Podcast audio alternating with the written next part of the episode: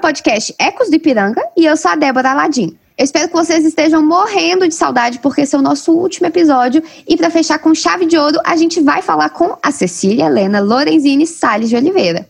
A Cecília Helena é doutora em História Social pela USP. Ela também atua como professora titular sênior no Museu Paulista e professora do programa de pós-graduação em História Social. Além disso tudo, ela também foi diretora do museu entre 2008 e 2012. Hoje ela veio contar para a gente alguns detalhes que os livros de história não costumam contar sobre a independência. Professora Cecília, seja muito bem-vinda. Obrigada pelo por aceitar o convite, né? Na verdade, você está fechando o podcast, você está ciente, né? Que esse é o nosso último episódio. Sim, estou. Ah, já estou, com saudades. É, na verdade, eu estou com saudades do museu, né? Porque ah. eu, eu trabalhei no museu muitos anos, fui diretora do museu, tive essa uhum. honra. E e eu me aposentei em 2014, uhum. mas não, de, não me afastei inteiramente. Tanto que estou participando dessa série Sim. que vocês estão fazendo. Estou muito honrada com o convite. Muito obrigada. Ah, eu que agradeço. E a primeira pergunta é que a gente já escutou muitas versões sobre a independência, né? E qual que é a que a gente mais encontra nos livros, especialmente nos didáticos e tudo mais? Então, Débora, você sabe que esse é um tema que eu tenho procurado trabalhar bastante nas minhas pesquisas, Uhum. Porque você veja só, não é? A despeito de tantas transformações que aconteceram no Brasil, a despeito também de uma sociedade como a nossa, que é tão violenta, tão desigual, não é? Que muitas uhum. vezes exclui as pessoas. Então, a despeito de tudo isso, e este é um ponto que merece uma pesquisa especial, mas a despeito disto, tanto os livros didáticos quanto as obras de divulgação, quanto a televisão, as várias mídias, acabam reproduzindo sempre a mesma versão, e que é uma versão assim muito simplificada de um processo muito complexo, mas a complexidade não chega ao grande público. Então, uhum. o que é que se conta da independência, né? Primeiro que a independência foi a separação entre Brasil e Portugal, o que é já uma simplificação.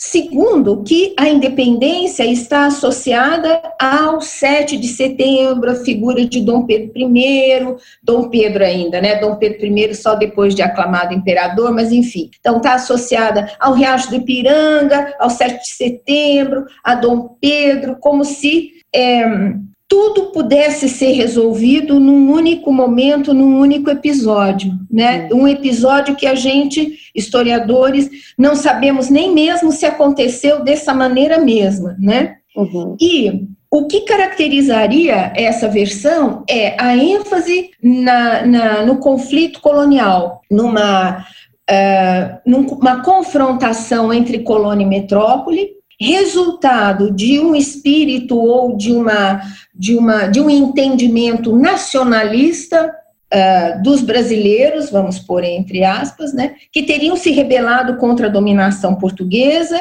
em razão do próprio desenvolvimento natural da sociedade e da antiga América portuguesa. Então, isto tudo acaba fazendo com que a independência se fixe num único episódio uhum. e num processo, eh, na verdade, muito, muito simplificado, porque é como se houvesse uma ruptura em relação à, à metrópole, mas ao mesmo tempo uma continuidade, porque Dom Pedro era descendente da coroa portuguesa, foi ele que proclamou a independência e a monarquia se estabeleceu, como se houvesse nessa mescla de ruptura e continuidade a preservação de um conjunto de características que já, que já estavam presentes, vamos dizer, no período colonial. E outro dado que incomoda muito para quem estuda o período é a separação entre uh, o processo que estava acontecendo no Brasil e aquilo que estava acontecendo no restante da América, tanto da América de origem hispânica quanto da América de origem inglesa. É como se, em função do Dom Pedro, da, da opção monárquica, e do modo como as estruturas coloniais teriam sido preservadas, o Brasil seria um exemplo uh, único. Quer dizer, em nenhuma outra região da América uh, isso teria acontecido. E nós seríamos Uh, uma, específicos nesse movimento, mas também uma, uma, uma opção extremamente conservadora. É? Uhum. Então, é como se a sociedade daquele momento não tivesse forças para se autogerir, para se autodesenvolver, necessitasse do herdeiro da coroa para tomar uma decisão e essa decisão estivesse no âmbito de uma elite muito restrita e o restante da sociedade dela não participasse. Então, é isso que se conta, não é? E muitas vezes nas novelas, nas séries que aparecem na televisão, ou se faz uma troça, não é? ou se faz uma brincadeira muito sem graça, a meu ver, mas que para uhum. muita gente deve ser engraçada em relação né, ao, ao modo de ser do Dom Pedro, da Dona Leopoldina, do Dom João, ou se faz uma troça, ou então se coloca esses protagonistas e o episódio numa posição muito secundária, muito simplificada diante daquilo que a gente sabe até de outros países. E quando que essa narrativa foi construída? Então, Débora, você veja que coisa interessante, né? É, essa narrativa desse, dessa maneira, ela resulta de um conjunto de fusões e modificações em versões sobre a independência que começaram a ser produzidas pouco depois dos acontecimentos. Quer dizer, se a gente for estudar o processo de independência e verificar a documentação da época, é, as versões sobre o que estava acontecendo eram muito díspares e muito complexas, vamos dizer assim. Mas ao longo do século XIX, o que aconteceu foi o seguinte: as gerações que lutaram pela independência, as gerações que participaram das guerras de independência, que defenderam seus projetos, suas propostas, alguns foram vitoriosos, outros foram derrotados, mas essas gerações acabaram morrendo ou transformando a sua postura política. Então, principalmente a partir do governo de Dom Pedro II, depois de 1840, e com a, a consolidação do Estado monárquico, da monarquia constitucional e a centralização política no Rio de Janeiro e o apaziguamento dos conflitos dos quais a independência foi um dos resultados. Então, neste movimento, é que começou a se forjar uma narrativa aonde a data de 7 de setembro, a figura de Dom Pedro, o Riacho do Ipiranga, Uh, começou a se consolidar realmente como marco da história nacional. Então, é, esse movimento de simplificação e de consolidação desta memória do 7 de setembro, da monarquia, do Dom Pedro, isso uh, se revelou uh, de uma forma muito clara em dois grandes monumentos. O monumento a Dom Pedro, a Dom Pedro I, no Rio de Janeiro, que é aquela famosa estátua equestre que está na, na Praça Tiradentes, no Rio de Janeiro, que já foi alvo de inúmeras controvérsias. É, então, ali aparece a figura do Dom Pedro como grande líder que é, desencadeou a separação de Portugal, que su, é, ajudou a suprimir o período colonial e que abriu uma nova era. E o outro monumento é justamente o prédio, o edifício maravilhoso que agora está sendo restaurado, aonde se localiza o Museu Paulista. Então, a, a, escultura é de 1862 e este outro monumento feito aqui em São Paulo, às margens do Ipiranga, é da década de 1880. Ele começou mais ou menos em 1884, 85 e depois é, ele foi dado por encerrado pouco depois da proclamação da República. Mas em ambos os monumentos, o que prevalece é a data de 7 de setembro, a figura de Dom Pedro, a monarquia como elemento fundamental na passagem do período colonial para o período independente, né? e a associação entre independência e um conflito de caráter colonial e nacionalista. Uhum. Então, ao longo do século XIX, é que essa imagem, essa, essa versão foi sendo consolidada. O mais incrível é que os republicanos, os republicanos jacobinos, como eram chamados, aqueles que, que proclamaram a república, eles faziam uma crítica severíssima à monarquia, dizendo que a monarquia tinha sido um retrocesso, que Dom Pedro devia ser execrado, mas eles preservaram a data de 7 de setembro. Então, na, na visão dos republicanos, os primeiros republicanos, né, era preciso esquecer a monarquia, era preciso criticar a monarquia, mas preservava-se o 7 de setembro como a data a partir da qual a, a, República iria proclamar a verdadeira independência com o governo do povo pelo povo, com a democratização das estruturas sociais e com a construção de um novo Estado, que era o Estado republicano. Então, a despeito da crítica à monarquia, os republicanos acabaram consolidando a mesma versão. Só que colocando alguns outros protagonistas, então Tiradentes, Cipriano Barata, Frei Caneca, mas a estrutura da narrativa ela não sofreu uh, danos uh, sérios. Quer dizer, a memória republicana acabou, de alguma maneira, reconstituindo o período monárquico ao avesso, mas preservando a data de 7 de setembro, o Riacho do Ipiranga, a importância de São Paulo, entende? E nesse sentido, qual foi a contribuição do Museu do Ipiranga para a difusão dessa, dessa visão e dessa narrativa? Então, eu considero que o Museu uh, Paulista, o Museu do Ipiranga, ele teve uma função fundamental, porque é, principalmente no momento do centenário da independência, em 1922, é, quando o museu foi preparado para ser um dos locais mais importantes das comemorações do centenário, tanto o Afonso Toné quanto todos os intelectuais que ajudaram a constituir a, a, o museu naquele momento, quer dizer, a constituir a decoração interna e todos os eventos que cercaram o centenário, porque o centenário não foi só a reabertura do museu em 1922, mas houve a inauguração do Museu Histórico Nacional no Rio de Janeiro, uma série de eventos, de congressos de história, de debates sobre o processo de independência. Então, é, é muito importante observar o seguinte: a versão que o museu projeta não é nem a versão dos monarquistas do século XIX, nem a versão dos primeiros republicanos. É uma outra versão que recupera a memória da independência e ela é tão importante que é essa versão que prevalece até hoje. Uhum. Por quê? Porque quando foi feita a comemoração, muitos anos haviam se passado já da proclamação da República.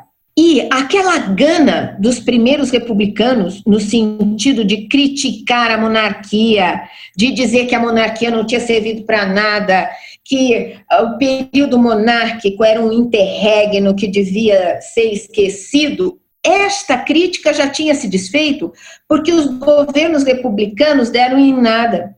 Uhum. Os primeiros governos republicanos foram fracasso. Foram um fracasso toda aquela proposta do governo do povo pelo povo, de democratização, de ampliação da participação política, resultou no, inverso. Não é? Os primeiros anos da República foram anos de enorme exclusão social, quer dizer, toda a crítica que se fazia ao processo eleitoral da monarquia os republicanos cercaram ainda mais esse processo eleitoral e aquelas promessas de desenvolvimento não aconteceram. Então, nos anos de 1910 e 1920, a crítica ao regime republicano vai fazer com que, no centenário, aconteça uma situação muito uh, interessante, mas ao mesmo tempo complexa do ponto de vista da memória e da política. Os uh, intelectuais que ajudaram a construir a, a, a versão projetada no centenário, especialmente o Afonso Toné e vários aqui em São Paulo, eles fizeram o seguinte: eles articularam a monarquia com a república. Uhum. Eles consolidaram uma, é, uma conciliação entre aquilo que a monarquia tinha representado e o que a república tinha representado até então. O que, o que acontece, e o museu, é, eu acho que é o, o emblema disso, é a organização de um panteão de heróis, uhum. aonde estão monarquistas, republicanos, personagens históricos que foram considerados republicanos, mesmo não sendo, e que formam um grande conjunto, um grande panteão, como se desde o final do período colonial, desde 1808 até aquele momento, houvesse um caminho único a ser percorrido pela nação brasileira para se constituir como tal, para se constituir como nação. E nessa constituição, a monarquia teve um papel e a república teve um papel. A situação, para se ter uma ideia, era tão é, única que em 1922, o presidente da República, é, por um decreto, estabeleceu que a família imperial brasileira, que estava exilada no exterior, poderia voltar para o Brasil. E em 1925, ainda durante os, as comemorações do centenário, os restos mortais de Dom Pedro II, que estavam em Paris, vieram para o Rio de Janeiro e foram enterrados com honras de Estado. Então, isso significa uma conjunção incrível, né? Uma versão aonde aparecem juntos Dom Pedro, Tiradentes, Domingos Martins da Revolução de 1817, Frei Caneca, Cipriano, Ledo, Clemente Pereira, José Bonifácio, ou seja, há um panteão nacional conciliado né, entre monarquistas e republicanos, como se uhum. efetivamente a independência da nação tivesse que ser construída uh, gradualmente. A monarquia contribuiu para isso, a república estava contribuindo para isso, e era possível então articular esse panteão em torno da ideia da independência, como é, separação de Portugal, conflitos entre brasileiros e portugueses, a superação do período colonial e a organização da nação brasileira a partir daquele momento. Maravilha. Nossa, uma aula, tá? Amei.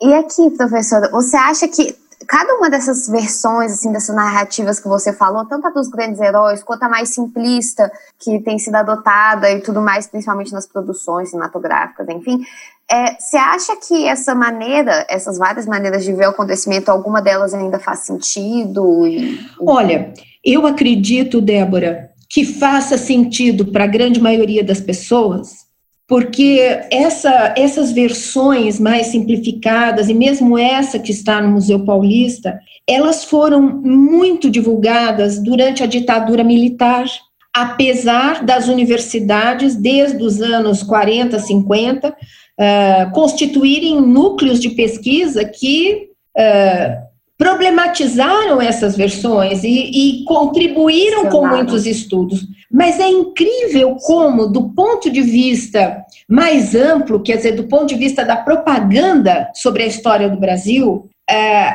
cada momento dessa, da, da nossa história e da ditadura militar para cá, a despeito de todos os governos que aconteceram, nenhum deles contribuiu efetivamente para mudar isso. Quer dizer, é sempre isso que é repetido. É como se fosse um uhum. mantra, um mantra, a despeito das inúmeras teses e pesquisas e outras descobertas incríveis que aconteceram ao longo desse período inteiro.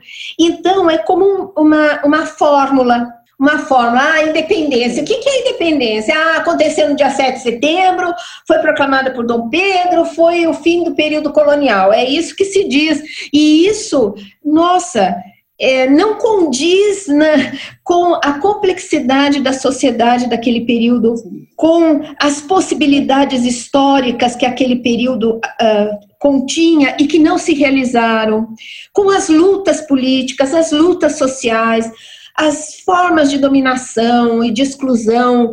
É, então, é tão mais bonito, tão mais complexo, mas tão mais bonito você estudar a multiplicidade, mas não é isso. Parece que todo mundo quer ouvir sempre a mesma coisa. É a gotinha, né, no é. meio do oceano. Entendi. É, realmente faz sentido, né? E só para finalizar, professora, o que, os historiadores estudam hoje sobre a independência? Bem, uh, são várias uh, questões, né? Então, uh, eu vou apenas acho que duas ou três para mostrar é, como é, aquele período ainda merece estudos específicos. Bom, então há uma primeira vertente que procura justamente estudar a sociedade, as formas de trabalho, as formas de produção, as hierarquias sociais e as relações escravistas e também as razões pelas quais a partir da independência do Brasil, houve no Brasil e nos Estados Unidos também, no mesmo período, o recrudescimento das relações escravistas. Né? Então, o que nós procuramos estudar é justamente quem era proprietário, quem não era, como se posicionou politicamente, como é que houve uma participação popular, quer dizer, de escravos, de libertos, de eh, indígenas, e, e, e gente eh, sem grande recurso financeiro, mas que participou e atuou nas guerras de independência e no, nas vários movimentos que aconteceram pelo país inteiro, né? Então, esse é uma, é, essa é uma dimensão, quer dizer, a dimensão de estudar mulheres, indígenas, escravos, relações sociais, relações e formas de produção, formas de trabalho, porquê do recrudescimento da escravidão. Esse é, esse é um, um, movimento. O segundo movimento é um movimento de articular essa sociedade com as formas pelas quais ela se manifestava. Então, cultura política, cultura, imprensa, Uh, se diz que todo mundo uh, era que havia uma grande quantidade de, de analfabetos naquele período. É verdade, mas todos eles participavam da política porque quem sabia ler lia os decretos para os outros que não sabiam ler. E então os boatos, as notícias chegavam para muita gente, né? Então, a gente estuda as, as a cultura, a cultura política, as formas de manifestação pela imprensa e uh, por outras manifestações uh, militares e de tropas e de gente armada, conflitos, e eu acho que uma outra vertente ainda que é fantástica é a da política. Quer dizer, como a política e as formas de atuação política foram exercidas naquele momento e como é que a cultura e a política acabaram construindo uma memória da independência, memória com a qual nós trabalhamos até, até hoje. E memória que a gente trabalhou nos últimos 100 episódios também do podcast. A gente falou, eu acho que você fez um fechamento muito legal, porque ao longo dos episódios a gente falou do aspecto arquitetônico, a gente já falou até do paisagismo, Sim. dos jardins, é, da escolha uhum. do acervo, e realmente é, é um episódio que não pode ser simplificado para um momento, um dia, porque tem tantos pontos de vista. Esse, por exemplo, que você falou da escravidão, eu jamais ia imaginar que isso é um ponto tão profundo que que é estudado, é. sabe? E você tem mais algo a adicionar, professora? Bom, eu acho que assim, é, em linhas gerais, eu acho que é ah, mais uma coisa.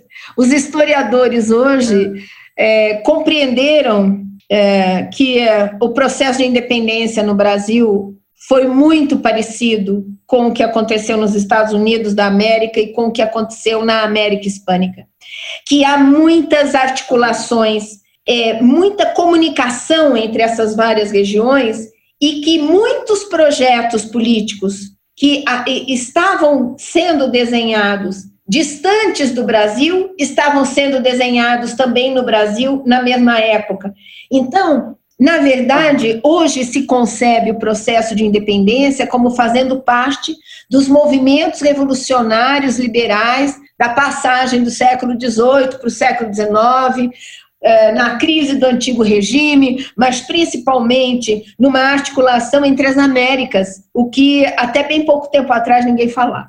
E assim, pergunta pessoal, só para finalizar, mas qual que é a sua expectativa, assim, que eu imagino que você deve estar com muita saudade, né, de visitar o museu. E qual que é a sua expectativa para daqui a dois anos, tão perto, mas tão longe, que a gente vai poder entrar lá de novo? Ah, eu acho que a expectativa é muito grande. De um lado, pela recuperação da beleza do edifício, né? Uhum. pela recuperação da tradição que é esse museu. Esse museu é um dos mais antigos do Brasil, é um ponto de referência na história de vida de milhões de pessoas, né? Porque ele foi muito visitado.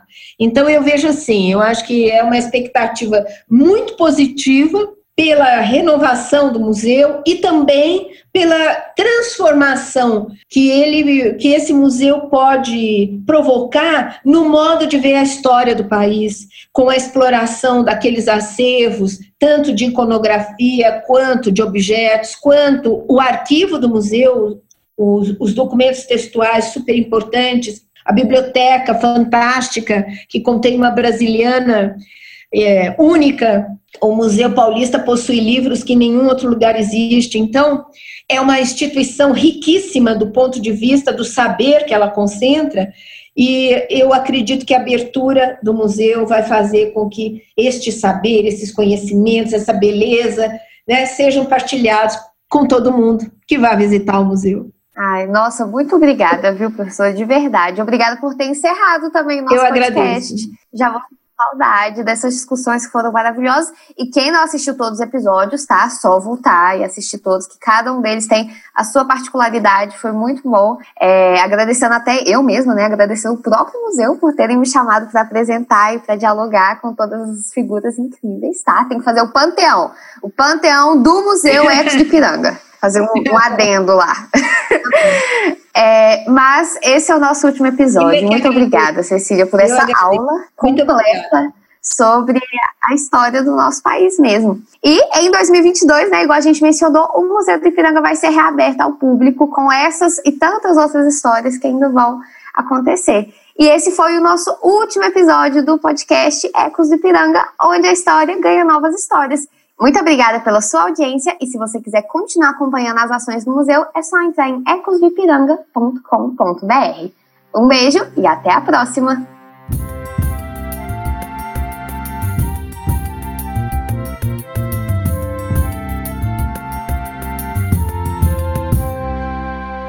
Esse podcast foi um oferecimento do Museu do Ipiranga e foi gravado remotamente em respeito ao isolamento social.